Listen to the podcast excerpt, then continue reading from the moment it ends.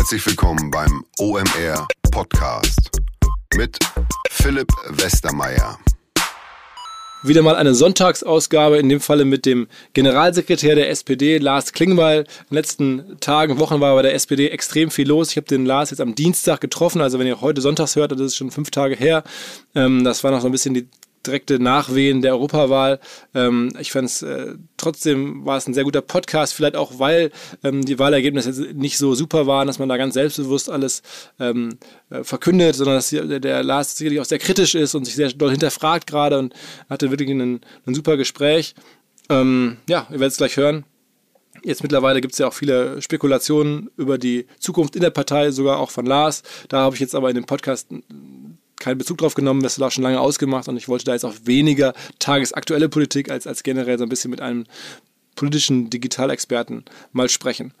Ansonsten noch ganz kurzer Hinweis oder Nachtrag zum Podcast von letzten Mittwoch. Da war ja Stammgast Schmidt hier am Start und hat den KKA Axel Springer Deal und Private Equity insgesamt ein bisschen äh, diskutiert und analysiert auf seine gewohnt scharfkantige Art. Und dann haben mich einige Freunde oder Bekannte oder Leute aus der Branche gefragt, Mensch, ähm, ist bei euch und Axel Springer alles okay? Und da war ich schon fast überrascht, weil ähm, natürlich ist da alles okay. Wir sind weiter große Fans von Axel Springer, ist ein wichtiger Partner von uns und ähm, ich mache auch mit dem Matthias Söffner gemeinsam das Dinner Berlin äh, als Podcast-Format. Da haben wir eine weitere Folge geplant. Also bin ähm, daneben ähm, muss ich auch einfach sagen, großer Fan von der Lebensleistung von, von, von Herrn Döpfner, was er da geschafft hat, Axel Springer sozusagen zu transformieren, ähm, den Wert dieser Firma trotz aller ähm, Sachen zu erhalten, zu steigern. Ähm, ja, und das Geschäft umzubauen, das gibt ja in Deutschland ganz, ganz wenige Beispiele dafür. Das ist äh, schon echt sensationell. Und wenn es jetzt noch gelingt, mit Hilfe so eines äh, Private Equity Deals vielleicht sogar nochmal ein ganz neues Level zu erreichen für Springer, ähm, ja, das ist, ist glaube ich, ein super Beispiel für ganz viele oder auch ein hoffnungsmachendes Beispiel für viele in der Branche. Und ähm, ja, insofern kann ich nur sagen, klar ist der Sven hier und da kritisch, ähm, das, dafür haben wir ihn ja, aber ähm, wir sind ganz sicher äh, Springer-Fans und Döpfner-Fans und das wollte ich nur kurz ergänzt haben. Auf geht's. Wir sind in Berlin im ähm, Willy Brandt Haus und ähm, Gesprächspartner ist Lars Klingbeil, SPD-Generalsekretär. Wir haben uns vor kurzem kennengelernt bei OMR beim Festival auf der großen Bühne. Du hast an der Bar gesessen. Wir haben uns davor schon häufiger mal getextet und gemailt. Ähm, es gibt da ein paar gemeinsame Bekannte. Ähm, und ja, sagen wir mal fast schon möglicherweise historischer Moment, sich zu treffen. Wenn man der Presse glauben darf, dann ist ja nun wirklich gerade die SPD ähm, ähm, eine sehr bewegte Partei. Äh, Lars, erzähl mal ganz kurz, ich glaube, da müssen wir durch. Einmal Update. Wie geht's dir? Wie geht's euch? Also mir geht's okay. Ähm, die letzten Tage sind aber turbulent. Vielleicht muss man das jetzt einfach sagen. Wir treffen uns ja äh, einen Tag, nachdem wir auch entschieden haben, wer jetzt an der Spitze der SPD steht. Also Andrea Nahles hat gestern den Rücktritt bekannt gegeben als Parteivorsitzende. Heute Nachmittag ist Fraktionssitzung, da wird sie auch sein und wird ihren Rücktritt als Fraktionsvorsitzende nochmal formal richtig bekannt geben. Ist total bewegend, weil ich jetzt auch über ein Jahr sehr eng mit ihr zusammengearbeitet habe, Vertrauensverhältnis, aber sie hat sich jetzt entschieden aufzuhören. So, jetzt liegt es halt auch an Leuten wie mir zu sagen, wie geht es jetzt nach vorne, was muss jetzt passieren und klar, ist halt schwierig, wenn du auch das geht ja nicht spurlos an einem vorbei, aber trotzdem muss man jetzt irgendwie den Blick nach vorne wagen. Ich, ich glaube ja wirklich, die SPD wird gebraucht. Wir haben vernünftige Themen, wir haben vernünftige Leute, aber es ist leider wieder keine gute Phase. Und es liegt jetzt auch an Leuten wie mir, halt einfach zu gucken, wie es weitergehen kann. Also vielen Dank, vor allem, dass du jetzt vor dem Hintergrund dieser Entwicklung unser Termin einhältst, sozusagen. Ich hätte auch gut verstanden, wenn es nicht klappt und es ist nicht selbstverständlich, weil, ähm, naja, also kann ja jeder, der die Presse ein bisschen verfolgt, wird sehen, dass hier große Fragen diskutiert werden und, und große.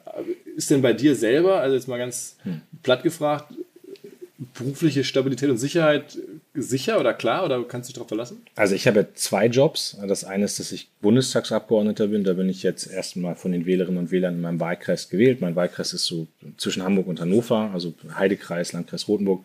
Die haben mich gewählt und ich gehe jetzt mal davon aus, bis zum Ende der Legislatur, wann immer das sein wird, sitze ich da auch fest im Sattel. Als Generalsekretär bist du halt immer für zwei Jahre gewählt.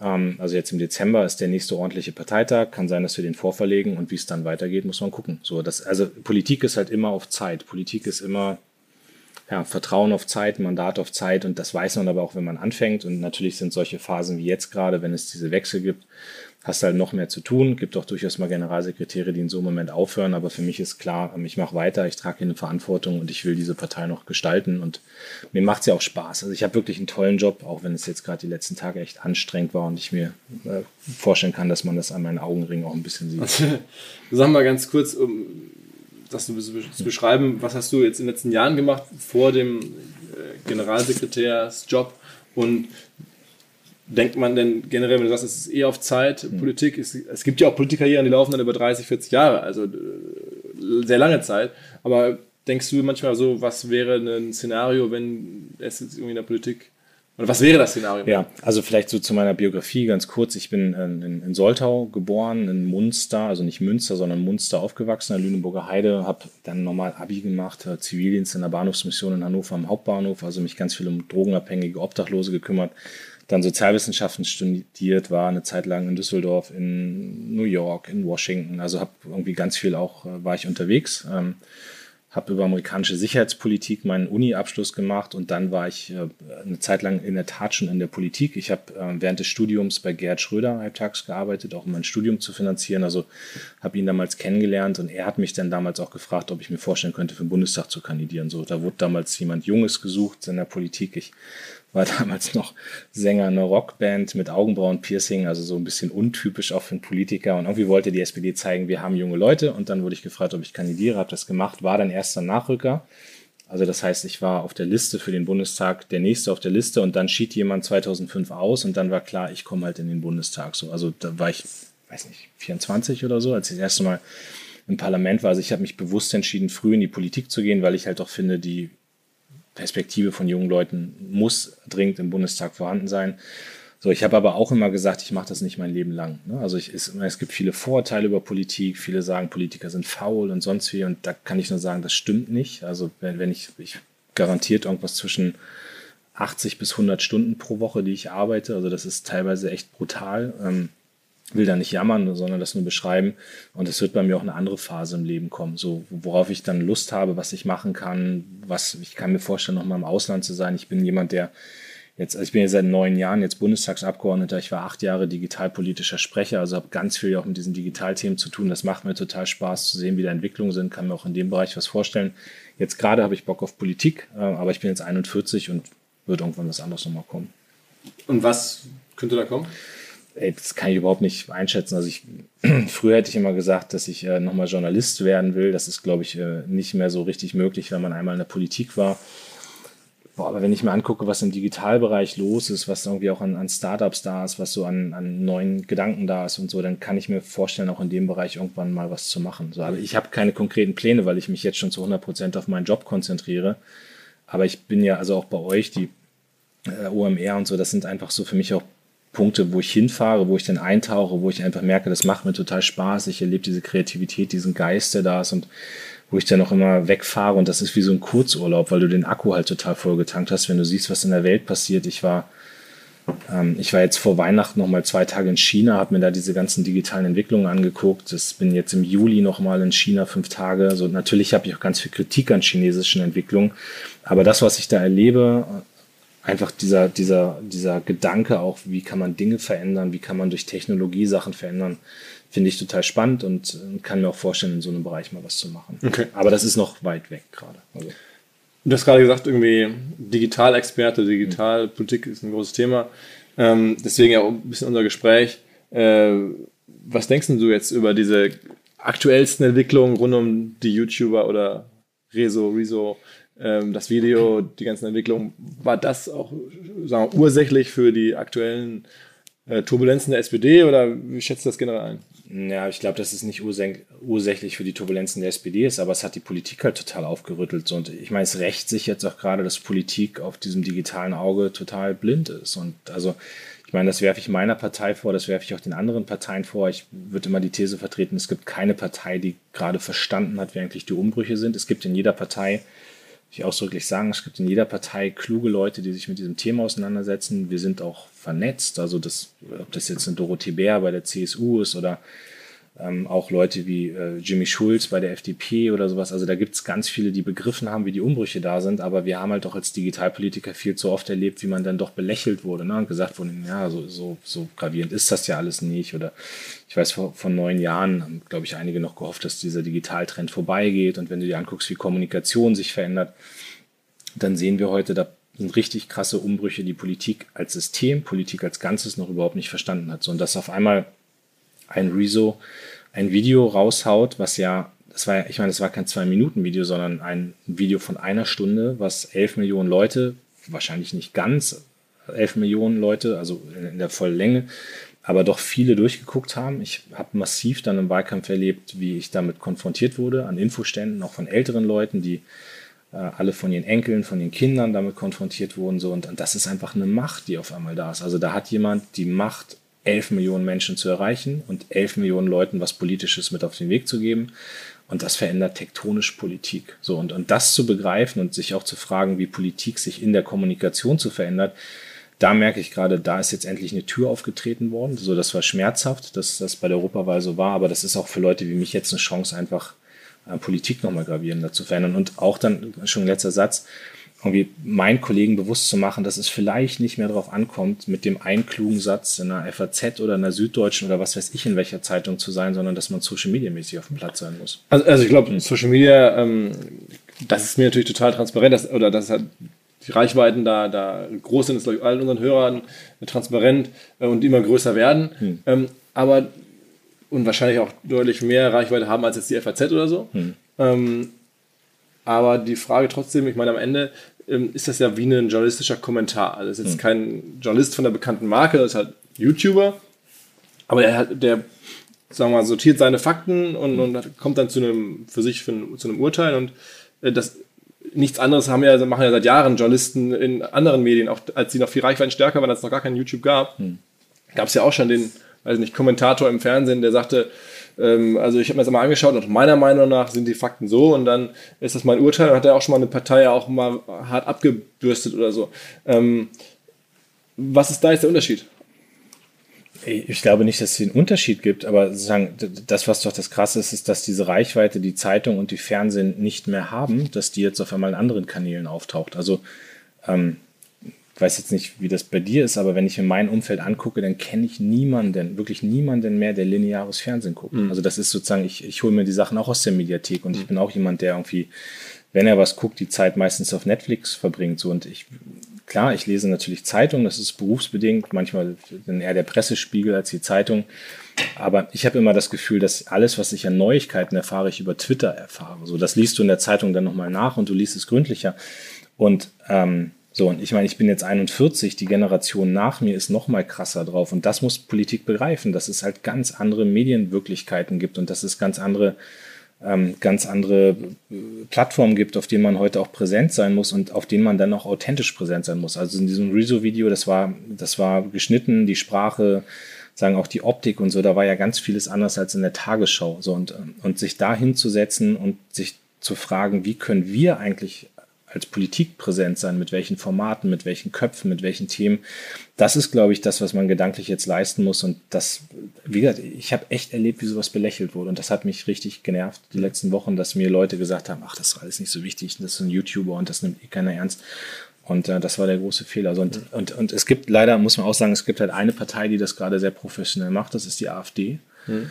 Ähm, und, und diesen Anspruch habe ich, äh, denen zu zeigen, dass wir besser sind. So als ich Generalsekretär wurde, hatten wir hier im Willy Brandt-Haus zwei Leute, die Social Media gemacht haben. So die AfD ist irgendwo zwischen 30 und 40 Leuten, die das für sie machen. Und, und das zeigt halt auch, welche Herausforderungen ähm, die klassischen Parteien zu bewältigen haben. Woran liegt das wohl, dass, sagen wir mal, generell, also extreme Parteien das intensiver nutzen? Das ist ja nicht nur in Deutschland so. Ich meine, ich glaube, systemisch hm. argumentiert, klar, diese Plattformen belohnen extreme Meinungen. Hm generell ähm, mehr.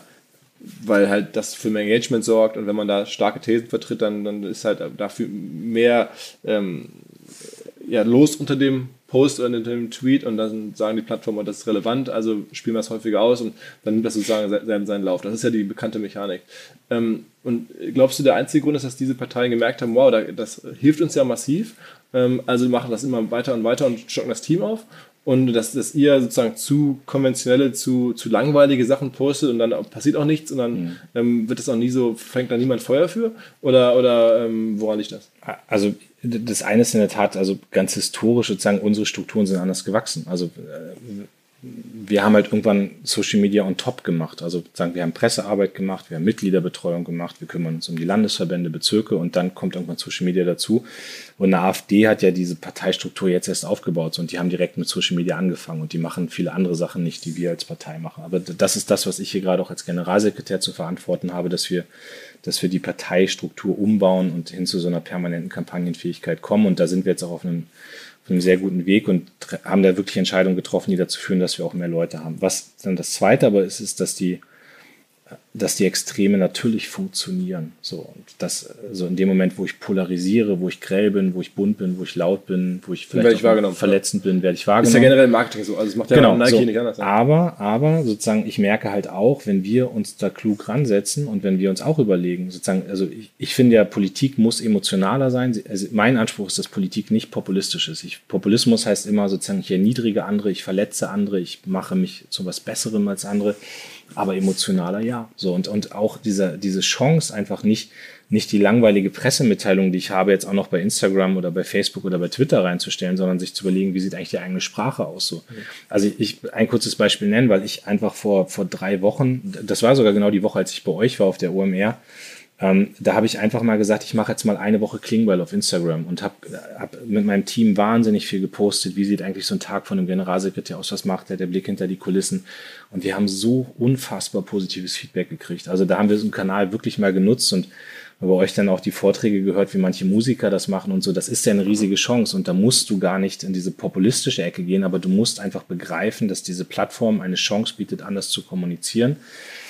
Und mein fester Gedanke ist ja, dass die Mehrheit der Menschen, die im Netz unterwegs sind, wirklich auch vernünftige Leute sind, dass die demokratisch sind, dass die auch, dass die nicht diese Aggression wollen. So, und, und da muss man sie aber trotzdem abholen. Und einfach nur zu sagen, das, was ich sonst der FAZ erzähle, das erzähle ich jetzt bei Instagram, das wird nicht funktionieren. Schaust du dir an, wie das im Ausland aktuell in den USA passiert? Also da gibt es ja auch Beispiele, ähm, Alexandra Ocasio-Cortez, das mhm. glaube ich häufig bemühte Beispiel, viele andere, auch gerade auch Frauen, mhm. ähm, die da sehr stark aus der Mitte heraus oder zumindest auch aus, aus, aus, aus, dem, aus dem linken Spektrum ähm, sehr gut funktionieren. Guckt ja. man sich sowas an? Verfolge ich intensiv. Ich habe mich auch mit dem, ähm, mit dem Team von Alexandra Ocasio-Cortez direkt in der Woche nach der Wahl getroffen. Da war eigentlich wollte ich sie auch treffen. Ich war in New York, habe mich dann mit dem Team getroffen. Sie war in Washington. Ich bin dann nach Washington. Sie ist parallel nach New York. Also wir sind dann irgendwie aneinander vorbei. Ähm, aber ich finde, die super spannend. Also, und, und sie ist ja auch, natürlich ist sie emotional und natürlich sagen, setzt sie auch die Botschaften sehr krass, aber sie macht das total gut. Sie gibt authentische Einblicke. Ähm, und das ist auch bei anderen. Also, wenn ich mir jetzt, ich verfolge so ein paar der amerikanischen Präsidentschaftskandidaten, also demokratische Seite, Trump folge ich jetzt nicht in sozialen Netzwerken, weil ich das nicht ertrage. Aber ich gucke mir schon an, was, was gerade bei den Demokraten so einige Bewerber machen und so. Ähm, Obama war für mich großartig, wie der sich in sozialen Netzwerken bewegt hat. Also da ist schon vieles, was ich mir angucke. Sag mal, sag mal zwei, drei Beispiele hm. von, von Beobachtungen, die du jetzt gemacht hast. Du sagst, das ist nochmal neu dazugekommen. Neben der Obama-Kiste, die ja auch schon häufig diskutiert wurde, was die so alles gemacht haben. Hm. Aber wenn jetzt irgendwie ich glaube, man sagt AOC hm, zu Alexander. Ja. Ja, da gibt es irgendwie, weiß nicht, mehr Pete ist ja auch so ein demokratischer Kandidat, hm. irgendwie, der da sehr ähm, ungewöhnliche Wege geht. Aber sag mal, ähm, wenn du sagst, du beobachtest, was sind so die zwei, drei be neueren Beobachter? ach, was, habe ich noch gar nicht gesehen. Finde ich spannend, wie die das machen. Na, also es geht um, also was ich schon bemerke bei AOC ist diese Authentizität. Also ich, ähm, du wirst dich daran erinnern, als es diese Szene gab, wo irgendwie sie angegriffen werden sollte, weil dieses alte Video auftauchte, wo sie getanzt hat. Also wo sie irgendwie so ähm, dann irgendwie tanzend unterwegs war und ihre Gegner irgendwie meinten, so, da muss jetzt irgendwie draufgehauen werden. So, ich meine, der, typische politische Weg wäre gewesen, irgendwie große Rechtfertigung, warum man das gemacht hat, Entschuldigung und sonst wie. Und sie hat einfach dieses kurze Video gedreht, wo sie irgendwie durch den Kongress tanzt und das irgendwie ironisch aufgelöst hat. Und das fand ich sau stark, das so zu machen. Also das ist etwas, wo Social Media auch eine ganz andere Möglichkeit bietet, mit Kritik und mit Fehlern in Anführungsstrichen umzugehen. Und das ist so ein Trend, den ich sehe. Und dann natürlich klar, der große Trend überhaupt sind Videos. Ja? Also das wird immer mehr. Und ich erlebe das auch bei, ähm, ähm, bei Beat Rogue, äh, den ich zum Beispiel auch sehr stark verfolge, der aus Texas kommt und Präsidentschaftskandidat ist, der ganz viel mit Videos, mit Botschaften und zwar nicht diese gestylten Sachen, also wo der irgendwie, wo du merkst, das ist eine großartige Produktion und da sitzen jetzt irgendwie gerade 15 Mitarbeiter und machen das, sondern wo der sich einfach mit seiner Family zu Hause hinsetzt und wo er mal eben seine Kandidatur als Präsidentschaftskandidat erklärt. Und du siehst so, das sind so, das sind so äh, ganz normale Leute, die da kommunizieren. Und, und das finde ich halt spannend, dass es dieses Authentische, dass das so rübergebracht wird weil die Kolleginnen und Kollegen von Instafo, also der Jobplattform für den Tech- und Sales-Bereich, von der ich hier schon häufiger berichtet habe, mittlerweile bei uns doch groß engagiert sind hier im Podcast. Ihr hört immer wieder hoffentlich von Instafo. Deswegen habe ich die Kollegen vor kurzem mal selber persönlich kennengelernt und war wirklich sehr angetan. Sie haben mir dazu erzählt, es gibt eine neue Finanzierungsrunde in die Firma. 10 Millionen werden da investiert. Das ganze Thema wird also immer relevanter. Daher nochmal hier mit Nachdruck der Hinweis. Wer Menschen sucht im Bereich Tech und Sales, denkt an Instafo. Die haben da scheinbar wirklich eine neue magische Soße gefunden, wo sie über ihre Plattform ein automatisiertes Matchmaking zwischen Arbeitnehmer und Arbeitgeber ermöglichen und das ist im direkten Marktvergleich dreimal effektiver, was die Quote von Bewerbung zu Einstellung angeht. Hilft natürlich auch, dass sie bereits über 100.000 passende Talentprofile auf der Plattform haben und dass man sehr, sehr schnell ins Gespräch kommt. Innerhalb von 48 Stunden bewerben sich die ersten Talente bei den Arbeitgebern oder man kann sogar als Arbeitgeber einer vorselektierten Gruppe an Talenten aktiv eine Nachricht schicken oder sie zum Chatten einladen, um sich noch schneller kennenzulernen und zu prüfen, könnte das passen. Also nicht nur ich und die Geldgeber offensichtlich glauben an Instafo, sondern auch mittlerweile über 1800 Firmen, darunter O2, RTL, HelloFresh, MyPoster, viele, viele weitere. Instafo ist auf OMR Reviews bestbewertet 4,8 Sterne in der Kategorie Recruiting Plattform. Firmen, die nun Instafo ausprobieren möchten, sehr gerne. Ihr spart außerdem 500 Euro auf die erste Besetzung, wenn ihr euch anmeldet über Instafo mit Doppel-F instafo.com slash OMR. Zurück zum Podcast. Trotzdem wahrscheinlich, Prognose, wenn man das so aktuell zumindest liest, äh, gegen Trump ist kein Ankommen. Also der scheint, dass, wenn die Wirtschaft stabil bleibt, hm. auch im nächsten Jahr wieder zu gewinnen. Ja, passiert noch viel bis dahin. Aber natürlich, klar, der sitzt immer fester im Sattel, als wir das hier vielleicht wahrhaben wollen. Und ich, manchmal nervt mich auch dieses, ähm, dieses Arrogante, wie wir über ihn reden. Also er nervt mich als Person und ich finde ihn ganz schlimm als Politiker, aber trotzdem muss man sich einfach damit auseinandersetzen, dass der Typ immer noch einen ihren Rückhalt hat. So, und das, das fasziniert mich ein Stück weit auch. Und wenn ich halt auch sehe, wie er zum Beispiel die sozialen Netzwerke nutzt, also fast gar nicht mit Journalisten zu reden. Und ich habe irgendwie, ich weiß nicht, ob das stimmt, aber mir neulich mal jemand gesagt, Trotzdem sind 70 Prozent aller Nachrichten, die bei CNN behandelt werden, also die Inlandsnachrichten, beziehen sich auf Tweets von Donald Trump oder auf Debatten, die durch Tweets von Donald Trump entstanden sind. Also da sagt jemand auch den ganzen klassischen Medien, ich brauche euch alle nicht, ich habe die sozialen Netzwerke, ich setze hier meine Botschaften und damit bestimmst du halt das Land. Und, ja. äh, und auch diese, diese Vehemenz, mit der, also wo, wo wir jetzt immer drauf gucken würden und sagen, ja, der lügt, und er sich einfach stellt, so, nö, ist die Wahrheit und, äh, äh. und die anderen sind schuld und so. Und, und das ist schon krass und natürlich gibt mir das auch zu denken. Und die AfD agiert ja hier in eine gleiche Richtung. So ich, aber das sind halt alles diese Umbrüche, die gerade da sind und ich auch glaube, da wird wieder was anderes entstehen. Also das Faktenchecken wird eine ganz andere Bedeutung bekommen. Der Journalismus, der sowas einordnet, wird eine andere Bedeutung bekommen.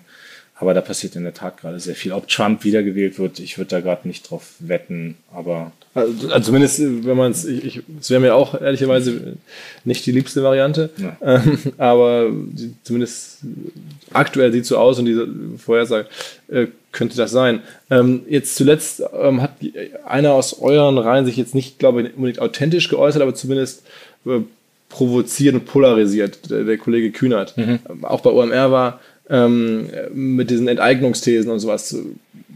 Wie hast du das wahrgenommen? Hast du gesagt, okay, am Ende sind das ja jetzt gar nicht so überraschend. Der ist jetzt Juso-Chef, ähm, dass der nun linke Thesen, auch extremere linke Thesen vertritt als, dann, als die Kernpartei, ähm, ist ja vermeintlich gar nicht so überraschend, aber trotzdem ist es durch die Decke gegangen. Mhm. Wie hast du das wahrgenommen? Naja, es hat also bei mir auch wieder für turbulente Tage gesorgt, ja. weil ich ja dann immer so der, der äh, Typ bin, der das alles einsammeln muss und der dann gucken muss, wie man damit umgeht. Und das, war, das hat ja dann auch einen Streit in der Partei ausgelöst und dann musste ich da so ein paar Leute einsammeln, die bei Twitter sich dann gegenseitig auf den Kopf gegeben haben und so. Also das war, war ähm, nicht unanstrengend in den Tagen. Und trotzdem finde ich, genau diese Debatte zeigt ja auch sozusagen, wie Politik sich verändert. Also in der Tat hat Kevin das gesagt, was vor ihm schon alle Juso-Vorsitzenden gesagt haben. Kevin ist aber jemand, der eine hohe Authentizität hat, die auch über diese ganze Frage No GroKo und über sein Auftreten danach gewonnen hat. Also ich ähm, ja, darf das glaube ich sagen, ich war neulich mit ihm mal beim Fußball und dann, dann merkt man eben auch, wie viele Leute ihn erkennen, wie viele Leute auch dann irgendwie positiv auf ihn zugehen. Also da ist, da ist eine Marke, da ist ein Gesicht, mhm. da ist mhm. jemand, der, der auch als sehr glaubwürdig wahrgenommen wird und er ist auch ein sehr, sehr sympathischer Mensch. Ähm, also ohne, dass ich ihn jetzt, ich weiß nicht mehr, ob das für ihn gut ist, wenn ich ihn zu sehr lobe, wenn der General, ich glaube, das ihm nicht schadet. Ähm, aber das, ähm, so, und er hat eine Debatte gesetzt. So, und das ist ja erstmal das, das beschäftigt mich ja auch, wie schaffst du es eigentlich in dieser medialen Aufmerksamkeit, die da ist, wo, wo Parteien ja fast gar nicht mehr nur untereinander konkurrieren. Also unser Konkurrent ist ja nicht gezwungenermaßen immer nur die CDU oder die FDP, sondern unser Konkurrent ist im Social-Media-Bereich auch ja, BMW oder das ist äh, ist Bayern München oder ist es, was weiß ich, also wir, wir konkurrieren ja auch mit anderen Marken. So, wenn Zalando, wir, äh, ja, ich, genau, keine Werbung machen hier. Aber, ja, ja, genau. ähm, so, und da muss er sagen, wie schaffst du es eigentlich, eine öffentliche Debatte so zu setzen, dass das irgendwie auch mal mehr als zehn Prozent der Bevölkerung mitkriegen. So, und das hat er geschafft, dass ich die inhaltlichen Vorschläge nicht teile, ja, aber diesen Finger in die Wunde zu legen und zu sagen, Leute, guckt mal, was im Bereich der sozialen Gerechtigkeit, was im Bereich der Kluft zwischen Arm und Reich und so, das ist ja für uns auch gut, wenn sowas diskutiert wird. Deswegen würde ich immer sagen, Debatte richtig, konkrete Vorschläge schlecht, aber ein gutes Beispiel dafür, wie medial was gesetzt werden kann und du einfach eine Aufmerksamkeit hast. Aber auch erstaunlich, äh, es ja irgendwie, es ist, es ist groß geworden, die Debatte, aber sie ist ja auch aus klassischen Medien herausgekommen. Ne? Also der hat irgendwie eigentlich das jetzt ja im Interviews, ich glaube, in der Zeit, in der Zeit ja. ähm, zum ersten Mal gesagt und da hätte man ja auch erwartet, ich weiß gar nicht, wie groß ist Kevin Kühnert bei Instagram, weißt du, bei Twitter? Ist er da, ist er da Millionen schwer? Hm, boah, ich glaube bei Instagram gar nicht so sehr, aber bei Twitter ist er, würde ich jetzt mal wetten, schon über die 100.000 Marke. Ja. Aber es ist ja trotzdem vergleichsweise klein für solche Klar. harten Thesen, da könnte man noch mehr machen. Sprecht ihr über sowas auch?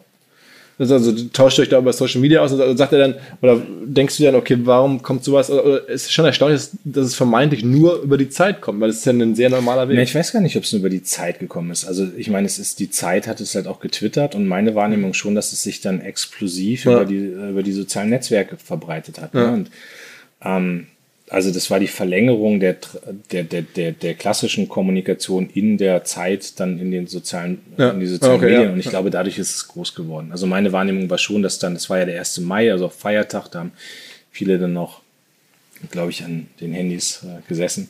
Darüber ist es groß geworden. Aber klar, wie man das größer machen kann, das treibt uns auch um. Und wir, ich habe ja gerade gesagt, wir bauen hier Personal auf. Wir überlegen auch, wir haben jetzt echt gute Leute auch im Social Media Bereich geholt, die Kaline Mohr zum Beispiel, die ja vorher bei Bild.de und bei Spiegel Online war. Und da, da, basteln wir jetzt auch dran, wie man stärker werden kann in dem Bereich. Mhm.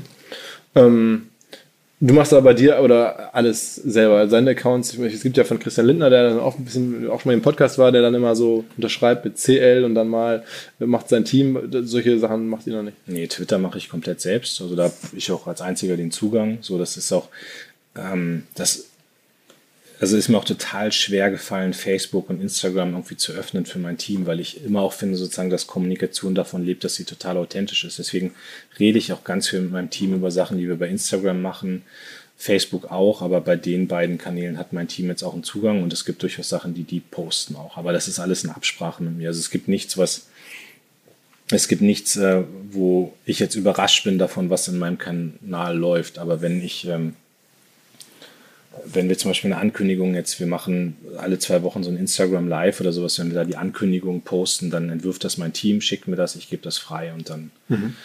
Aber die meisten Sachen sind am besten selbst. Also ich habe es jetzt auch in dieser Woche Klingbeil erlebt, dass ich dann abends immer auch so ein kurzes Video, wo ich reingesprochen habe und so, dass oder ich habe zu Hause mal von unserer Katze ein Foto gepostet oder so, dass die mich dann genervt hat.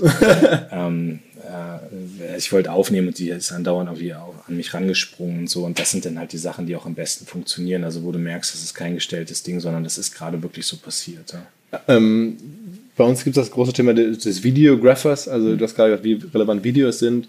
Ähm, man kann das jetzt zum Teil selber machen, aber es gibt ja auch jetzt viele Prominente oder Leute, die Reichweiten für ihren Job benötigen, ähm, die sich bewusst jemanden dazu nehmen, mhm. der halt vielleicht filmt oder fotografiert, einen begleitet. Ist das in der deutschen Politik generell oder in der SPD irgendwo schon unterwegs, so ein Thema? Nee, das wächst. Also du merkst es bei, bei Ministerinnen und Ministern, die haben jetzt teilweise Social Media Teams in den Ministerien. Also jetzt mal ein positives Beispiel aus einer anderen Partei, bei Jens Spahn sieht man das sehr häufig, der macht da auch sehr viel. Ähm, auch die Kanzlerin macht das ja mittlerweile so und ich habe halt auch jemanden in meinem Team, die mich ähm, dann ab und zu mal begleitet. Aber eigentlich ist es immer so, wenn, wenn ich jetzt unterwegs bin, ich habe immer eine Referentin oder einen Referenten dabei und dann gucken wir halt auch mal, dass jemand ein Foto macht und also, okay, aber nicht dieses extreme, wirklich. Nee, nicht gezielt. Weil hier ist jetzt gerade im Raum äh, keiner, der, also hat gerade ein Foto gemacht, aber das war auch relativ normal. Genau, wir wollen ja angeben, damit dass du hier bist. Und das wir auch. Werden wir dann irgendwie posten. Ja. Ähm, aber diese professionelle Social Media Begleitung, nee, die, äh, das äh, ist an der Stelle, in der ich jetzt gerade bin, überhaupt nicht möglich. Okay. Nicht möglich, weil das zu vertraulich ist? Aus finanziellen Gründen. Ah, okay. Also das okay. ist ja, du brauchst ja auch Leute, die du bezahlen kannst dafür. Ja. Und ähm, wenn ich mir die Wahlergebnisse der SPD angucke, dann müssen wir eher ein bisschen sparen, als dass wir mehr Geld raus. Aber ist, meinst du, das ist der richtige Weg, dann an so einer Stelle zu sparen? Also müsste man nicht sagen, wir müssen da erst recht investieren, woanders dann sparen? Ja, also nochmal, deswegen, wir bauen auch unser Social Media Team aus, habe ich ja gesagt. Bei zwei waren wir, als ich angefangen habe, jetzt sind wir gerade schon bei sechs oder sieben. Ähm, und mein, mein Plan ist, dass es noch weitergeht, aber es ist gerade nicht so, dass es dann bedeuten kann, dass bei mir jetzt andauernd ein, zwei Leute dabei sind, sondern die arbeiten jetzt hier im Newsroom dann eher konzeptionell an Sachen und betreuen ja die Parteikanäle. Oh, okay. Und sag mal. Also Bock hätte ich schon darauf. Ne? Also ich meine, ich hätte, ich hätte schon wirklich Lust, dass äh, du mit, mit ein, zwei Leuten noch permanent unterwegs bist, weil ich ja schon merke, dass es auch, also da kriegst du die positiven Feedbacks, wenn du, wenn du Einblicke gibst in dein Leben und wenn du Einblicke gibst in das, was man politisch tut. Aber die Rahmenbedingungen sind gerade nicht so, dass ich, dass ich mir das erlauben könnte. Okay, krass. Ist denn so eine Wahlergebnisse, wie schnell schlagen die dann auf Parteifinanzen durch? Ja, also jetzt nicht, nicht von heute auf morgen, aber das ist schon was, was innerhalb des, der nächsten zwölf Monate sich dann auch, auch niederschlägt. Ja. Und sagen wir bei den, ähm, weil halt, ähm, erklär nochmal ganz kurz, wie das sich niederschlägt. Also weil die Parteienfinanzierung ja läuft nach Wahlergebnissen. So, und wenn du bei der Bundestagswahl, bei der Europawahl, bei den Landtagswahlen, wenn du da schlechte Ergebnisse einfährst, dann berechnen sich die Parteifinanzen eben neu. Also da gibt es so einen Schlüssel, ich bin jetzt auch kein Experte für. Aber das heißt, wenn du jetzt Bundestagswahl 2017, danach irgendwie in Niedersachsen nochmal die Wahl gewonnen, aber dann Bayern und Hessen verloren, jetzt die Europawahl, so das wird sich langfristig auf die Finanzen dann niederschlagen. Okay. Und das heißt, wir sind quasi, ich bin als Generalsekretär, ich habe sozusagen so verschiedene Zuständigkeiten, aber das eine ist halt, dass ich hier das Willy Brandt-Haus, wir haben knapp 200 Mitarbeiter, dass ich ähm, dieses Haus organisiere und wir sind quasi in einem Prozess, wo wir auf der einen Seite durch das Wahlergebnis getrieben Stellen abbauen müssen und auf der anderen Seite ich aber neue Bereiche wie zum Beispiel den ganzen Kommunikationsbereich aufbauen muss und das ist so dieser Umbau, den ich dann noch zu verantworten habe. Aber für mich ist sehr klar, also ich will jetzt auch gar nicht irgendwie negativ reden, für mich ist klar, dass wir in diesem Bereich viel, viel stärker rein müssen. Da weiß auch jeder, dass ich da gerade großen Wert drauf lege, dass ich da total Druck mache. Aber es ist halt nicht sofort möglich, dass alles so ist, wie ich es gerne hätte. So, und wenn ich mir das irgendwie alles auf einem weißen Blatt Papier aufmalen könnte, dann klar, würde jetzt hier auch jemand stehen und würde, würde äh, uns Social Media mäßig begleiten. Sag mal ein paar Worte, irgendwie, um jetzt die richtig klassischen digital-politischen Themen der letzten Monate mhm. anzusprechen. DSGVO, da warst du auch beteiligt, mhm. hast es mit nach vorne gepusht. Ähm, jetzt ist es eine Weile schon umgesetzt. Wie ist dein erster Eindruck? Äh, ich sag mal direkt dazu, es gibt bei uns im Podcast auch immer wieder Stimmen, die sagen, naja, das ist eigentlich ganz gut gemeint, mhm. aber es ähm, äh, erschwert eigentlich die Situation, in der sich viele deutsche kleinere Firmen befinden.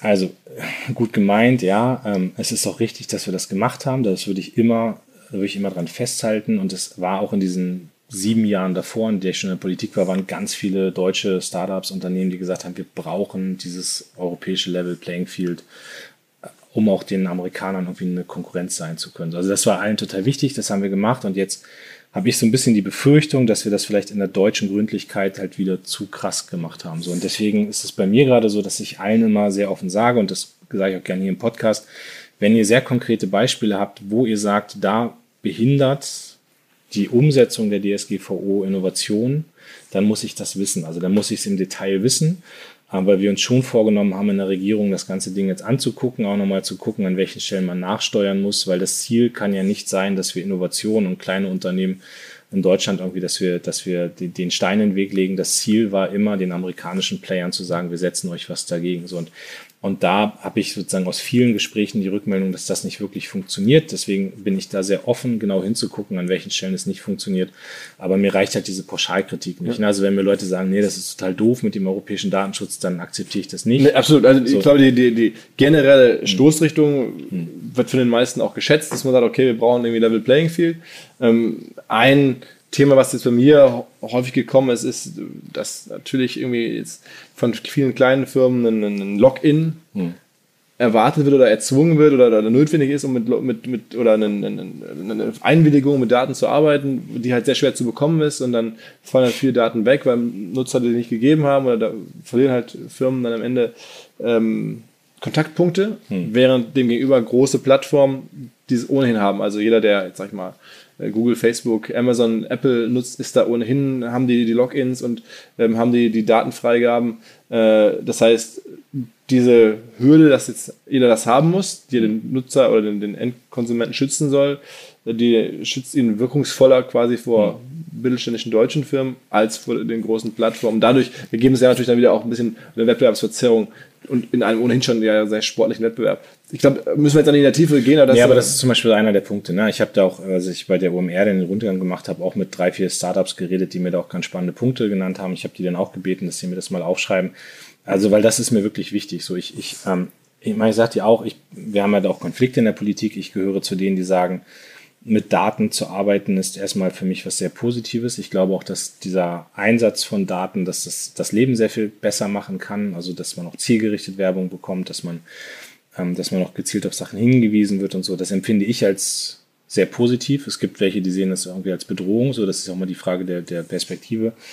Ähm, aber für mich ist klar, dass Datenschutz was Gutes ist und jetzt muss man nur gucken, dass man es so anwendet, dass es auch praktikabel ist. Das ist für mich so die, die Messlatte und da, da gucken wir genau hin jetzt bei einzelnen Beispielen, wenn irgendwer das jetzt hört und sagt, Ja, auf jeden Fall, also meldet euch gerne, wir geben das weiter, ja. vielleicht ergibt sich ja was draus. ist ja, also ich, ich wäre stolz, wenn wir wirklich so konkret eine Debatte ähm, mitsteuern oder mitentwickeln können, dass vielleicht ähm, da wirklich äh, dann auch nochmal Anpassungen passieren, weil das ist ja das eine, dass es viele sehen und dann auch bei uns darüber geschrieben wird oder kommentiert wird oder es diskutiert wird, aber dann auch mit jemandem, der die Möglichkeiten hat oder der die konkrete Verantwortung hat, das zu besprechen. Also absolut gerne, super und ja, also bitte schreibt uns oder mir auch dazu ähm, bei OMR, redaktion.omr.com und dann kümmern wir uns darum, dass es weitergeht.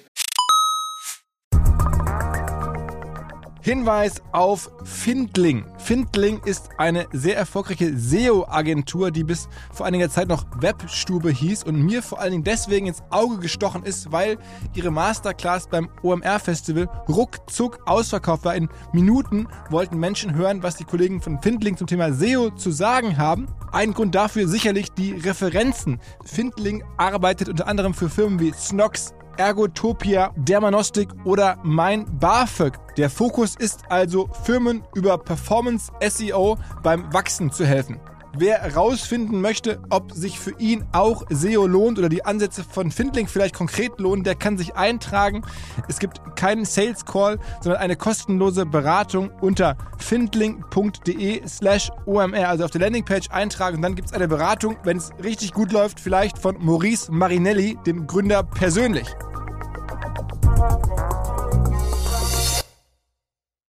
Zurück zum Podcast.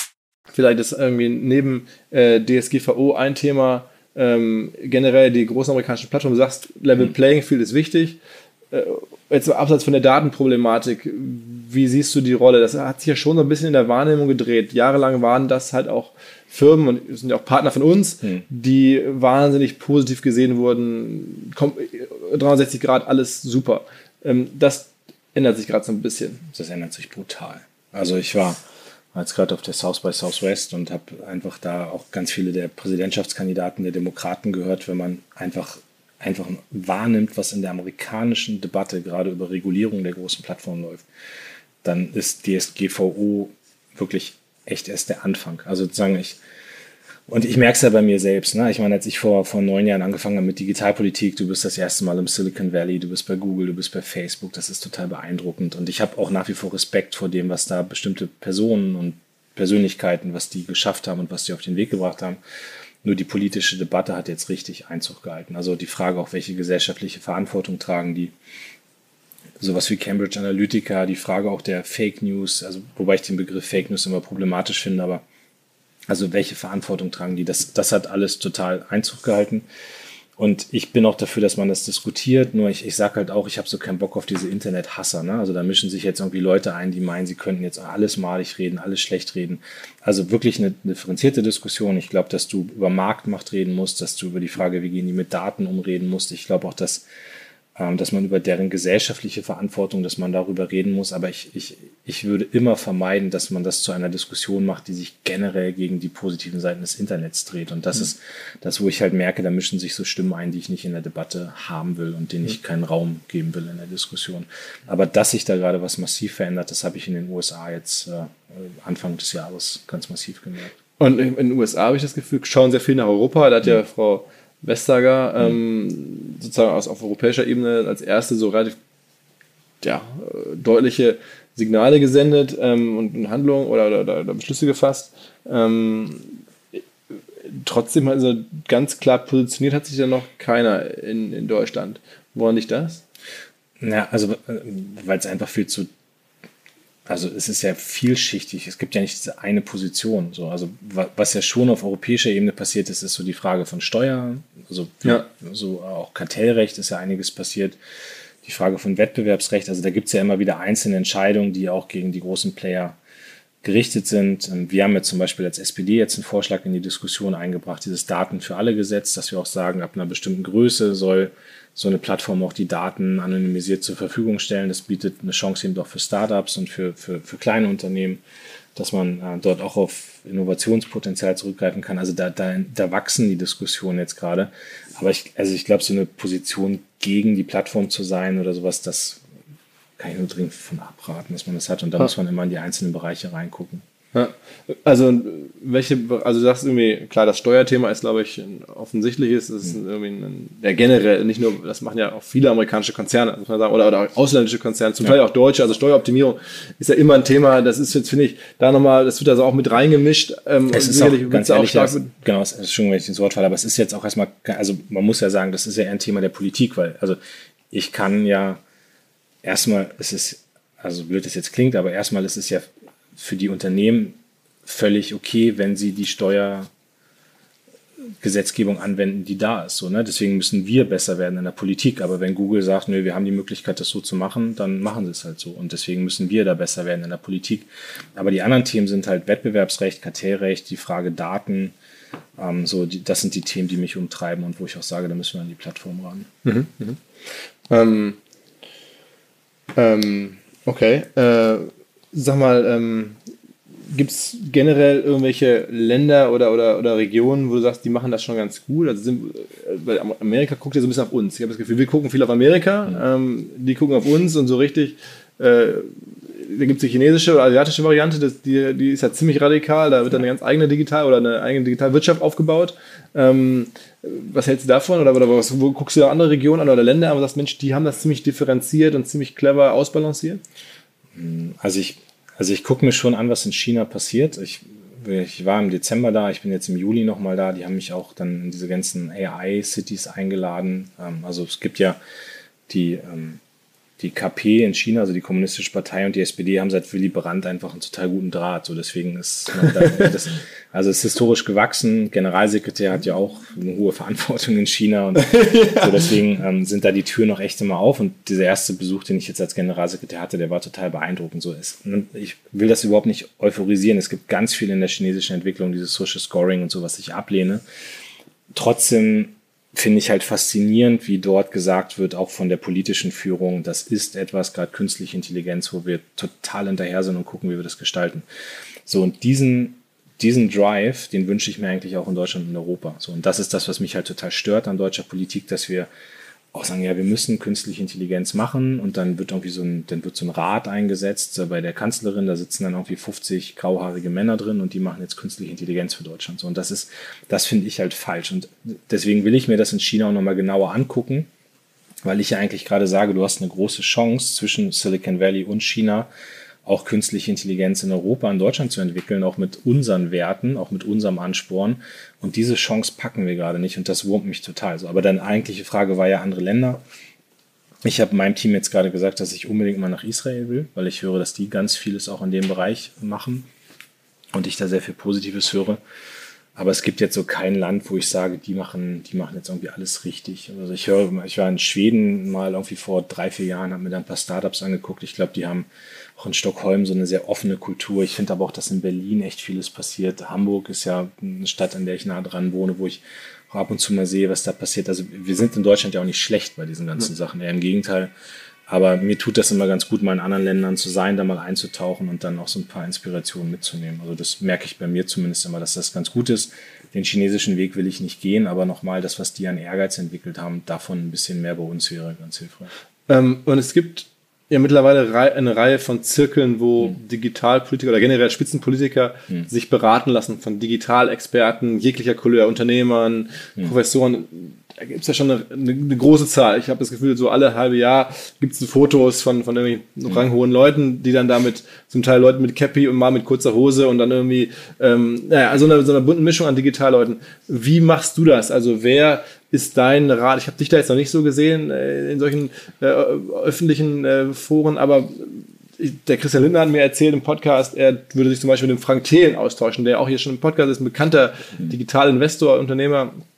Ähm, Wer ist so bei, bei dir oder wen, mit wem sprichst du oder wen tauschst du dich aus? Was sind das so für, für Leute, die jetzt aus der Wirtschaft kommen? Na, ich habe also ich 2010 mit dem mit dem Nico Luma, der ja auch vielen bekannt sein dürfte, ja. schöne Grüße. Freunde OMR. Ähm, mit dem habe ich 2010 einen eigenen Verein gegründet. Also der nennt sich D64, ein Verein für digitalen Fortschritt. Ähm, wir waren damals zusammen in Washington. Wir haben gesehen, wie so eine Szene rund um die amerikanische Politik entsteht und wir haben damals gesagt, wir müssen auch dringend was machen. Ne? Also wir müssen dringend irgendwie gucken, wie wir im Umfeld der SPD, also nicht in der SPD, aber im Umfeld der SPD, wie wir, wie wir Leute einsammeln. Ähm, und das ist ein Verein mittlerweile, ich glaube, der hat irgendwas, ich weiß es nicht genau, aber 300, 400 Mitglieder mittlerweile. Da sind auch ganz viele Leute aus der Digitalwirtschaft drin. Da sind Leute aus dem Datenschutzbereich drin, da sind Startups drin, da sind, also ist echt eine bunte Truppe. Nico war lange Vorsitzender, jetzt ist das Henning Tillmann, auch ein Entwickler hier aus Berlin, äh, Laura Krause, die das auch macht. Ähm, und das sind Leute, die mich ganz viel beraten. So, aber ich mache das ohne diese Fotos. Also das ist so, also ich habe eigentlich fast täglich mit Leuten aus dem Bereich Kontakt, bin ja auch mit vielen befreundet, ähm, die da unterwegs sind. Ich sage immer, meine Lebensgefährtin ist Expertin für künstliche Intelligenz, für Digitalisierung, für Verwaltungsmodernisierung. Also mit der ich, rede ich natürlich auch viel über solche Themen. Also ich bewege mich schon in einem Umfeld auch von Digitalexperten und deswegen brauche ich jetzt keinen Beirat oder sonst was, ähm, und äh, habe da einfach ganz viele Leute, mit denen ich eh privat doch zu tun habe, die mich beraten. Aber dieser Verein D64, ich will jetzt keine Werbung machen, aber das ist schon so meine Homebase. Also den habe ich mit gegründet, da bin ich auch sau stolz drauf, dass es den gibt. Die haben sich jetzt auch eingemischt wieder in die Diskussion um Uploadfilter, damals ganz massiv eine Kampagne gegen die Vorratsdatenspeicherung gefahren. Und das ist schon so meine digitalpolitische Heimat. Okay, also ist ja, spricht ja für dich sozusagen ganz früh dabei gewesen sein. Also ist jetzt nicht irgendwie ein eine, eine, eine, sagen wir mal, Reaktion auf den Trend oder einfach, einen, sondern du bist da. Ja, es äh, hat damals schon, also natürlich hat es damals schon was gemacht mit den Parteien. Als ich in den Bundestag kam, 2009, da war gerade diese Netzsperrendebatte gelaufen. Piraten hatten sich gegründet und wir haben alle gesagt, hier muss was passieren. So und dann, das war für mich halt auch eine irre Chance. Ne? Also ich habe dann gesagt, nee, komm Leute, wir machen das jetzt mal. Ich mache das hier. Ich bin in, in meiner ersten Legislatur Sprecher für Netzpolitik geworden. Es gab so eine Enquete-Kommission, also so eine Fachkommission im Bundestag, die das Thema auch bearbeitet hat und so. Und das war für mich eine riesige Chance. Ähm, und damals war es halt, ich meine, es war dann auch irgendwie so, also viele Kollegen haben es ja gar nicht verstanden. Also wenn dann deren Handy kaputt war, dann sind die zu mir gekommen und haben gefragt, ob ich helfen kann, weil sie wussten, ich mache was mit Digitalpolitik. Aber das wäre ja gar nicht meine Kompetenz, sondern ich habe gesagt, das ist ein politisches, ein gesellschaftspolitisches Thema. Aber da ist schon gut was draus gewachsen. So, und jetzt bei den letzten Koalitionsverhandlungen waren das Dorothee Bär und ich und Helge Braun von der CDU. Wir haben dann diesen ganzen Bereich auch verantwortet. Und wenn du dir anguckst, KI, E-Sport, das ist alles jetzt im Koalitionsvertrag gelandet. Leider nicht alles wird gerade so abgearbeitet, wie ich mir das vorstellen würde oder wie ich mir das vorgestellt habe. Aber da hat sich schon massiv was verändert die letzten Jahre. Also, ähm, ja, das klingt also sehr glaubwürdig, auch hier wieder authentisch. Du musst wahrscheinlich jetzt einfach noch, noch weiter raustragen. Ich, letzte Geschichte, letzte Frage. Ich war vor kurzem mit so einem Kreis von Unternehmern ein äh, langes Wochenende unterwegs. Das war ganz überraschend. Wir waren, glaube ich, 12, 13 Leute, mhm. alle so, ja, doch wirtschaftlich sehr aktiv. Ähm, und dann haben, war das am, zur Europawahl, also Samstagsabend saßen wir und dann war die Frage, was wählt ihr denn alle so? Mhm. Und dann war da wirklich, ähm, ich glaube, die SPD, ähm, die stärkste, zweitstärkste Partei, erstaunlicherweise. Ähm, und wer auch stark war, waren diese Leute von Volt. Mhm. Hast du die auf dem Blick mal mit gesprochen oder so? Wie schätzt du das ein? Mm, ich habe mal mit einem von denen auf einem Podium gesessen. Ich fand das auch super sympathisch. Also da waren noch ganz viele Forderungen bei, wo ich sage, das ist gar nicht so weit weg von den SPD-Forderungen. Mhm. Uh, und das ist halt eine sehr kompromisslos pro-europäische Bewegung. Ne? Also das fand ich ganz, fand ich ganz spannend, aber ist ja wie ein Startup und der, der Kollege, der es macht, ist recht jung. Oder, äh, genau, ich glaube, Treiber. das war sogar der, der, der Gründer, mit dem ich da, gesessen habe. Ja. Damian oder Bose, genau. Boselager, so heißt ja. der. Naja, also okay, das wollte ich Aber das andere freut mich ja. Also, also ich, ich, hoffe, das, das ändert sich nicht nach dem Podcast, dass die Nee, mit Sicherheit nicht. Ähm, und ich wollte es dir erzählen, weil ich ist jetzt ja auch irgendwie ausreichend anonym, aber gleichzeitig irgendwie interessant und das ist die Wahrheit. Äh, insofern vielleicht ähm, in sicherlich harten Zeiten, ähm, da das aus, aus überraschendem Lager Unternehmer ist ja, ja nicht die übliche ähm, SPD-Klientel. Ähm, das, äh, ich saß da auch am Tisch und dachte mir, oh, guck mal an. Ähm, Wobei ich das eigentlich gerade in dieser Startup-Szene sind echt, also sind ja viele auch, die so gesellschaftlich sich Gedanken machen. Ne? Also das merke ich Total, schon, dass viele, die gegründet haben, auch auf die Welt blicken, gucken, was geht in den USA ab, was geht in anderen Ländern ab. Und ich meine, ich bin groß geworden in der SPD unter Gerhard Schröder, ähm, wie gesagt, an dem man auch Sachen kritisieren kann, aber ich habe bis heute einen vernünftigen Draht zu ihm. Wir reden miteinander, wir, er, er gibt mir ab und zu mal wieder Tipps. Und ich glaube, dass es der SPD nie geschadet hat, wenn man auch immer geguckt hat, was passiert eigentlich ökonomisch und was, was tragen Menschen eigentlich auch für, was haben Menschen für Ideen, die auch Unternehmen gründen, die Verantwortung für Mitarbeiterinnen und Mitarbeiter tragen. Also das tut der SPD auch gut, wenn man sich in der Mitte der Gesellschaft verortet und wenn man sich auch um, um Unternehmer kümmert. Okay. Alles klar. Gut. Mensch, Lars, ähm, vielen Dank äh, fürs Mitmachen.